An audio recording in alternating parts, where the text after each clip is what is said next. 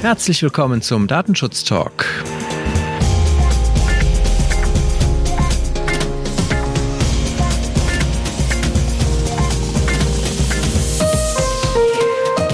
Heute ist bei mir auf dem Kalender Freitag, der 15. Mai 2020 und ich begrüße Sie herzlich wieder zu unseren Datenschutz-News der Woche. Und wie immer gucken wir einmal zurück, was in dieser Woche in der Datenschutzwelt passiert ist. Mein Name ist immer noch Heiko Gossen. Ja, und ich heiße immer noch Markus Sechel.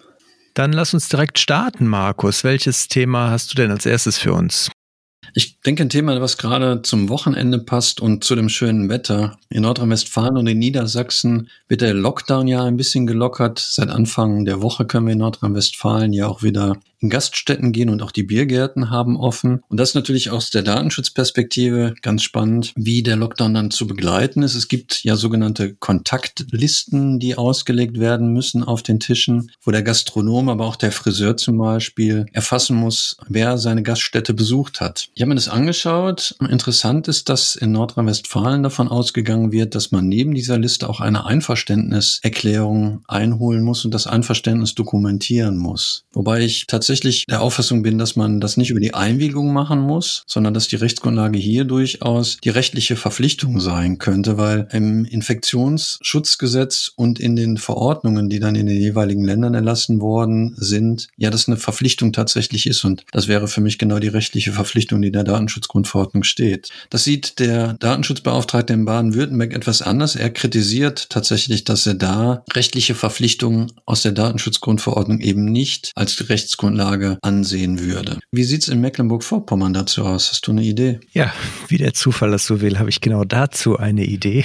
Ja, es sieht wohl tatsächlich ein bisschen unterschiedlich in den Ländern aus und auch die Landesdatenschutzbeauftragte sehen das unterschiedlich. In Mecklenburg-Vorpommern hast du es schon angesprochen. Da geht man tatsächlich davon aus, dass es auf Grundlage dieser Verordnung auch tatsächlich erfolgen kann, die Erhebung und Erfassung dieser Daten. Zumindest wenn es halt darum geht, die Anwesenheit, also die Kontaktdaten zu erheben. Was sie explizit in Mecklenburg-Vorpommern aber ausschließen, ist halt, dass darunter auch Gesundheitsdaten erhoben werden dürfen. Also zum Beispiel die Betroffenen zu fragen, ob sie Symptome haben, ob sie erkrankt sind oder ob sie eventuell vielleicht sogar immun sind. Das sind Dinge, die dürfen nicht erhoben werden unter dieser Verordnung. Der Herr Müller, der Datenschutzbeauftragte in Mecklenburg-Vorpommern und seine Behörde, die sind etwas äh, weitergegangen. Die haben auch noch praktische Hinweise veröffentlicht, was zu beachten ist oder was man halt berücksichtigen kann und wie man auch die Umsetzung gestalten kann von diesen Listen. Einerseits geben sie die Empfehlung, die Liste in Papierform zu führen, weil halt damit die datenschutzrechtlichen Anforderungen etwas einfacher umzusetzen sind. Sie weisen nochmal darauf hin, dass wenn zum Beispiel Atteste benötigt werden, beispielsweise wenn jemand keinen Mundschutz tragen kann aus gesundheitlichen Gründen, dann ist das mit dem Attest nachzuweisen. Allerdings darf dieses Attest nicht kopiert werden, sondern es darf halt nur eingesehen werden. Und es wird empfohlen, dass Kunden die Daten nicht selber erfassen, nicht nur aus hygienischen Gründen, weil man natürlich den Stift im Zweifelsfall anfasst, den vorher schon jemand anders angefasst hat, sondern natürlich auch aus datenschutzrechtlicher Sicht zumindest dann, wenn man halt wirklich mit Listen arbeitet und nicht mit einseitigen Formularen. Dann gab es noch eine weitere Veröffentlichung in Mecklenburg-Vorpommern und zwar zum Thema Durchführung von Tests in Pflegeeinrichtungen. Da hat Herr Müller auch entsprechendes Go gegeben. Und zwar hat das Gesundheitsministerium in Mecklenburg-Vorpommern mit einer Firma in Rostock einen Vertrag zur Durchführung geschlossen. 25.000 pflegebedürftige und ältere Menschen in Pflegeeinrichtungen sowie 15.000 Beschäftigte sollen halt getestet werden. Und da hat man einerseits gesagt, ja, das sieht man als in Ordnung an, gleichzeitig aber auch direkt damit damit gedroht, sich das dann im Nachgang auch nochmal in der Umsetzung natürlich anzusehen. Dann würde ich weitermachen. Das Thema Corona beschäftigt uns auch auf Bundesebene, also nicht noch auf Landesebene. Es gibt ja den Entwurf für das zweite Pandemiegesetz, was Herr Spahn vorgestellt hat. Und das wird durchaus vom Bundesdatenschutzbeauftragten Ulrich Kelber kritisiert, weil hier sollen auch die Daten von Gesunden erfasst werden. Das heißt, wenn man einen Negativtest abgeschlossen hat, dann sollen Daten wie Geschlecht, Geburtsmonat, Geburtsjahr, Wohnort und Untersuchungsbefunde erfasst werden. Die Idee ist, dass es pseudonymisiert erfasst wird, also zumindest der Name und das Geburtsdatum sollen pseudonymisiert werden. Genau das kritisiert Herr Kelber, weil man da offensichtlich dann vergessen hat, dass auch pseudonymisierte Daten als personenbezogene Daten gelten und damit natürlich dann auch die Anforderungen der Datenschutzgrundverordnung für diese Daten zur Anwendung kommen. Bin gespannt, wie sich das weiterentwickelt.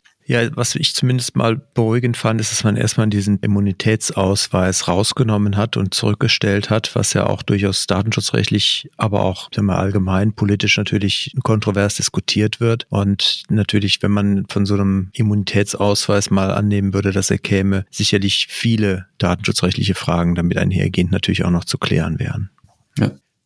Ja, ich hätte im Rahmen unserer Corona-News noch was aus der Slowakei, weil hier wurde jetzt die Mobilfunküberwachung vom höchsten Gericht gestoppt. Da hatte man angefangen, über die Bewegungsdaten halt auch eine Nachverfolgung zu erwirken, dass man halt feststellen kann, wo Coronavirus-Infizierte sich bewegen und treffen und so versucht, entsprechend auch nachzuverfolgen. Das wurde erstmal ausgesetzt mit dem Hinweis, dass Zweckdauer und auch Kontrolle dieser außerordentlichen Maßnahmen nicht ausreichend definiert sind. Ich bin da sowieso sehr skeptisch kritisch. Wir hören ja auch, dass hierzulande das mit Bluetooth oder auch in vielen anderen Ländern hier mit Bluetooth erfolgen soll. Und ich glaube, dass das auch grundsätzlich datenschutzseitig nicht nur besser ist, sondern halt auch von der Wirksamkeit her deutlich besser ist, weil man natürlich viel genauere Daten hat. Und wir haben da in der Vergangenheit auch schon drüber gesprochen, dass Bewegungsdaten, die auf Basis von Mobilfunkinformationen erhoben werden, ohnehin eine sehr große Unschärfe haben. Und auch GPS, also das habe ich jetzt gehört, in Island hat man eine App, die halt auf GPS-Daten funktioniert und da muss wohl auch die Wirksamkeit eher fraglich sein, weil halt auch da immer noch eine relativ große Unschärfe drin ist. Von daher glaube ich, ist auch hier der Weg vom Verfassungsgericht in der Slowakei durchaus der richtige.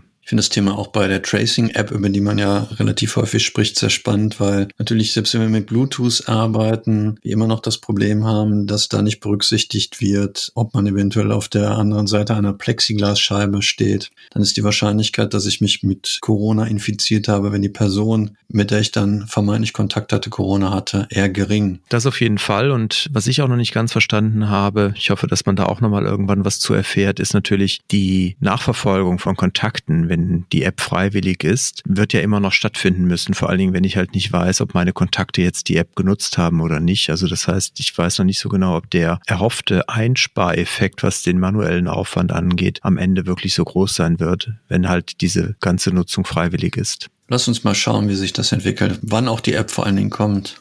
Interessant ist auch weitere Maßnahmen, die man zum Schutz vor dem Virus trifft. Es gibt zum Beispiel in Hessen einen Apple Store, der bei seinen Kunden Fieber misst und den Kunden, die vermeintlich Fieber haben, den Zutritt verweigert zum Apple Store. Das hat jetzt den Datenschutzbeauftragten Herrn Ronellenfitsch auf den Plan gerufen. Der hat sich dazu geäußert. Ich finde das spannend, weil man könnte durchaus darüber diskutieren, ob hier überhaupt personenbezogene Daten verarbeitet werden, weil wir tatsächlich ja nichts weiter über eine identifizierbare Person erfasst. Und ich glaube, dass man nur rein aus der Messung darüber diskutieren kann. Was man natürlich diskutieren kann, ob es hier einen Eingriff in die informationelle Selbstbestimmung gibt, aber ob hier tatsächlich dann da Datenschutz und auch die Bestimmung der Datenschutzgrundverordnung zur Anwendung kommen, würde ich grundsätzlich in Zweifel ziehen. Gut, das soll es mit Corona auch für heute erstmal gewesen sein. Ich hätte noch ein paar andere Themen. Zum Beispiel hätten wir hier noch eine Bestätigung des Landesarbeitsgerichts Nürnberg, was aus dem Februar ein Urteil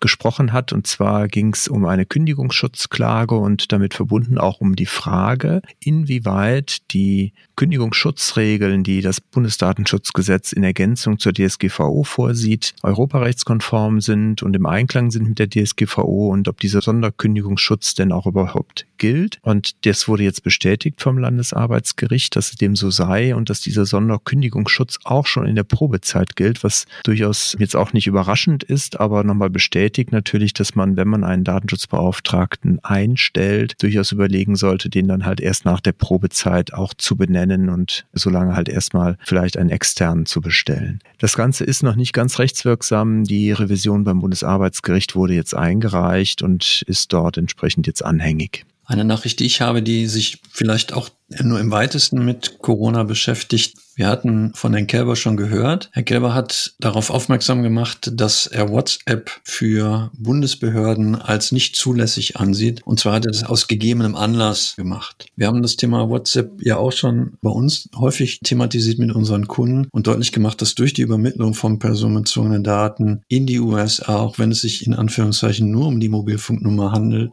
wir haben ja auch schon deutlich gemacht, dass wir das kritisch sehen, die Datenübermittlung der Mobilfunknummer in die USA. Und ich glaube, dass wir da dann auch auf einer Linie mit dem BFDI sind.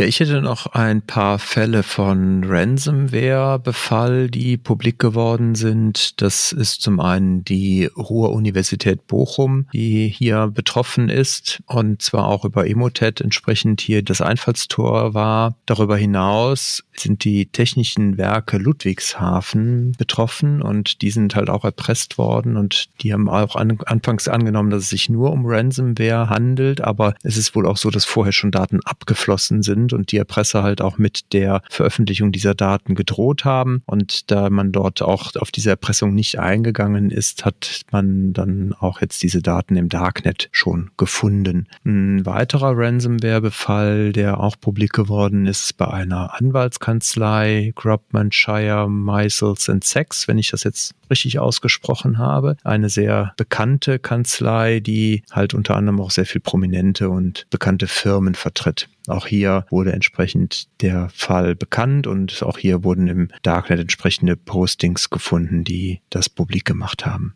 Man muss nicht immer Opfer von Hackern werden, um Informationen zu veröffentlichen. Es gibt ein Leck, auf das Epicenter.works aufmerksam gemacht hat in Österreich. Es wird als der größte Datenschutzskandal in der Geschichte der Alpenrepublik bezeichnet. Ich bin da zwar immer vorsichtig mit so Superlativen, aber hier scheint es wohl wirklich so zu sein, dass 11 Prozent der Bevölkerung davon betroffen sind. Also aufgefallen ist das Ganze im Rahmen von Anträgen zur Härtefallhilfen im Rahmen der Corona-Krise. Da haben wir sie also doch noch mal kurz dabei. Das System ist mittlerweile offline, aber da waren natürlich auch Informationen von Journalisten und Prominenten mit dabei. Das heißt, also sehr, sehr spannender Datenschutzvorfall. Mal gucken, wie sich das dann auch die Aufsichtsbehörde in Österreich anschaut. Ja, wo wir schon im Ausland sind, hätte ich noch ein paar neue Bußgelder, die jetzt zumindest bekannt geworden sind. Die Schweden haben jetzt ein Bußgeld über 11.000 Euro verhangen wegen eines Verstoßes gegen Artikel 5 und 6 DSGVO. Und dann haben wir noch ein Bußgeld von Anfang Mai aus Rumänien, etwa 5.000 Euro wegen einem Verstoß gegen Artikel 32 DSGVO, gegen die Banca Commerciala Romana. Und Ende April gab es noch in Schweden ein Bußgeld über knapp 19.000 Euro wegen Verstößen gegen 33, 34 DSGVO und Ende April ebenfalls in Belgien noch ein Bußgeld von 50.000 Euro gegen Artikel 31, 58 und 37 DSGVO für die Proximus SA. Alles relativ überschaubar, würde ich sagen, von den Bußgeldern. Ja, es scheint so ein bisschen nicht mehr darum zu gehen, nur hohe Bußgelder zu verhängen, sondern jetzt mal wieder so ein bisschen eher zu gucken, dass man Bußgelder verhängt, die dann auch bezahlt werden und nicht immer gerichtlich angefochten werden. Um Bußgelder vielleicht in Zukunft zu unterbinden, hat sich, glaube ich, Sony was einfallen lassen. Die haben einen Bildsensor entwickelt, der über eigene KI-Logik verfügt. Das kann man zum Beispiel dazu nutzen, um zu erkennen, ob sich eine Person in einem Raum aufhält. Das heißt, die gesamte Rechenleistung ist nicht ausgelagert, sondern findet tatsächlich auf dem Chip statt. Und das hat natürlich den Vorteil, dass ich die Daten dann nicht erst noch irgendwo hinschicken muss, wo dann eine Auswertung stattfindet, sondern das direkt auf dem Chip passiert. Muss natürlich gucken, wie man dann so Technologie einsetzt, damit man nicht wieder ein Datenschutzrisiko hat für das Unternehmen. Wenn man zum Beispiel überlegt, dass ich das dann auch nutzen kann, um Zutritte und Ausgänge damit zu überwachen und dann damit auch personenbezogene Daten wieder erhebe, dann bin ich natürlich auch gleich wieder in den Informationspflichten. Aber grundsätzlich finde ich noch so eine interessante Idee, wirklich die Logik in den Chip zu packen, weil die Kamera dann viel intelligenter ist und die gesamte Logik eben, wie gesagt, direkt im System stattfinden kann. Ja, klingt in der Tat spannend, wo man natürlich nochmal genau gucken muss, was dann datenschutzrechtlich da drin passiert und ob das dann auch alles in Ordnung ist oder legitimierbar ist oder inwieweit halt diese doch auch wieder etwas vielleicht unbekannte Art und Details, die man halt über diese Art der Datenverarbeitung dann vielleicht nicht kennt, auch wieder zu Schwierigkeiten führt. Aber gut, ich finde es klingt spannend. Ich lasse mich auch überraschen, bis wir die ersten Systeme dann zur Prüfung bekommen. Ja, ich hätte noch einen Tätigkeitsbericht, der jetzt veröffentlicht wurde, und zwar in Nordrhein-Westfalen, hier bei uns, wo wir ja auch sitzen. Und zwar hat die Helga Block ihren letzten Datenschutztätigkeitsbericht jetzt veröffentlicht, weil sie geht jetzt in Ruhestand und wird dann Ende September ihre Beauftragung hier entsprechend dann beenden und ihre Amtszeit. Der Tätigkeitsbericht ist jetzt zum ersten Mal in Nordrhein-Westfalen nur für den Zeithorizont von einem Jahr veröffentlicht worden, weil bisher war ja auch immer üblich, hier zwei Jahre zu veröffentlichen. Und das ist jetzt der erste, der dann nur für ein Jahr entsprechend geschrieben ist. Wie lange war Frau Block jetzt im Amt? Habt ihr es nicht mehr genau auf dem Schirm? Fünf Jahre. Tatsächlich. Seit äh, 1. Oktober 2015 ist sie benannt worden, genau. Okay.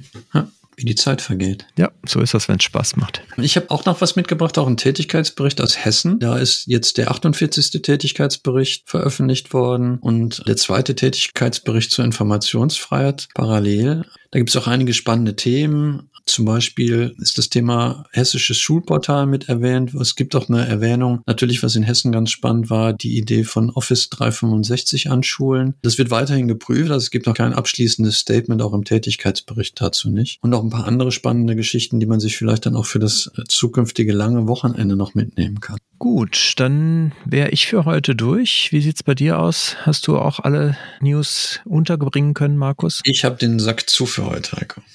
Sehr gut. Dann bleibt mir noch einerseits zu sagen, dass wir unseren Redaktionsschluss heute natürlich um 10 Uhr hatten und das wäre es dann für heute. Ich habe nichts mehr und demnach bleibt mir natürlich noch erstmal mich bei dir ganz herzlich zu bedanken, Markus. Gerne. Und vielleicht haben Sie ja jetzt, nachdem wir schon einige Sachen und auch schon einige Wochen ja mit Corona leben, das eine oder andere auch lustige oder kuriose erlebt. Und wir würden uns freuen, wenn Sie uns per E-Mail mal Ihre Kuriositäten schicken. Das heißt, eine kurze E-Mail an datenschutztalk.migosense.de mit den Dingen, die Sie im Alltag in Ihrer Datenschutzwelt erlebt haben, die vielleicht eher lustig sind oder die halt, wie man eigentlich nicht glauben will, dass Leute auf solche Ideen gekommen sind. Schicken Sie das gerne. Wir sammeln das und die Sachen, die halt auch dann entsprechend anonymisiert erzählbar sind, würden wir dann hier auch gerne aufnehmen und mal ein bisschen drüber berichten. Von daher zögern Sie nicht, uns einfach eine kurze E-Mail zu schreiben. In diesem Sinne verabschiede ich mich für heute. Ich tue das Gleiche. Sehr gut. Und dann würde ich sagen, bleiben Sie uns gewogen. Und Sie kennen das schon auch. Bleiben Sie natürlich gesund. Auf bald. Bis bald.